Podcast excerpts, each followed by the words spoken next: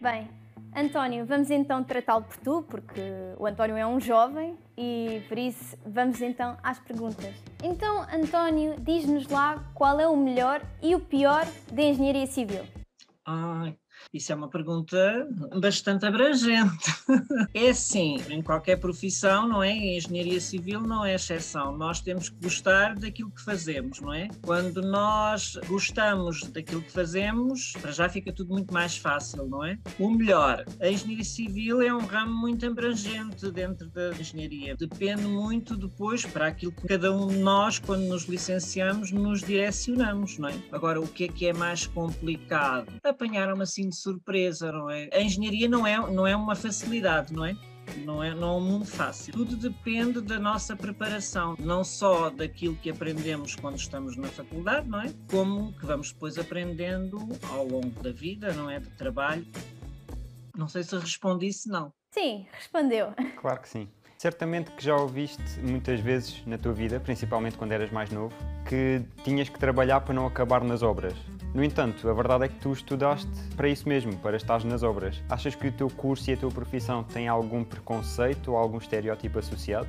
Não, não, não vejo, jamais viria a minha profissão como um preconceito. E hum, a minha história de vida diz isso mesmo, porque eu uh, estudei muito mais tarde, portanto, já com 30 e tal anos é que eu comecei a tirar a minha licenciatura. Desde os meus 15 anos que eu trabalho nas obras, literalmente. Trabalhar nas obras é como trabalhar no outro lado qualquer, não é? E devo-vos dizer que o facto de ter trabalhado muitos anos nas obras antes de tirar a minha licenciatura, isso ajudou-me imenso. Foi muito mais fácil, aliás, tirar a licenciatura. O que é que tu pensas quando dizem que engenharia civil não dá emprego? Acho que estão profundamente errados, logo para começar, não é? A engenharia civil tem muitas saídas, porque o mercado habitacional tem muitas vertentes, não é? Para além de, dos engenheiros serem necessários nas obras em si, depois existe toda a parte de fiscalização de obra, existe toda a parte de projeto de obra, não há edifícios só com arquitetos, são precisos os engenheiros, e depois tem, tem muitas outras vertentes na parte de consultoria, sustentabilidade, coordenação de segurança também, etc. E sabemos que criaste a tua própria empresa, aliás, aparece aí atrás de ti. A criação dessa empresa partiu de uma necessidade pessoal, por talvez falta de emprego, ou foi, pá, tenho aqui uma ideia espetacular, vou avançar? Uh, pronto, espetacular. Eu penso que foi espetacular. eu acho que sim, tenho que dizer que sim, não é? Também se não for eu a gabar, não é? Ninguém me gaba. O que nós tentámos fazer na altura com a Ecorbis foi criar uma marca que fosse o mais abrangente possível dentro do mercado habitacional e que relacionasse todas as áreas de trabalho que existem na construção, não é? E prevê-se que cresça ainda mais, portanto estamos muito contentes com isso. Nesse sentido, acho que foi, foi uma ideia boa, penso eu. Consegue-se explicar-nos mais ou menos o que é a IPS Startup e como esta ajudou a tua empresa a crescer?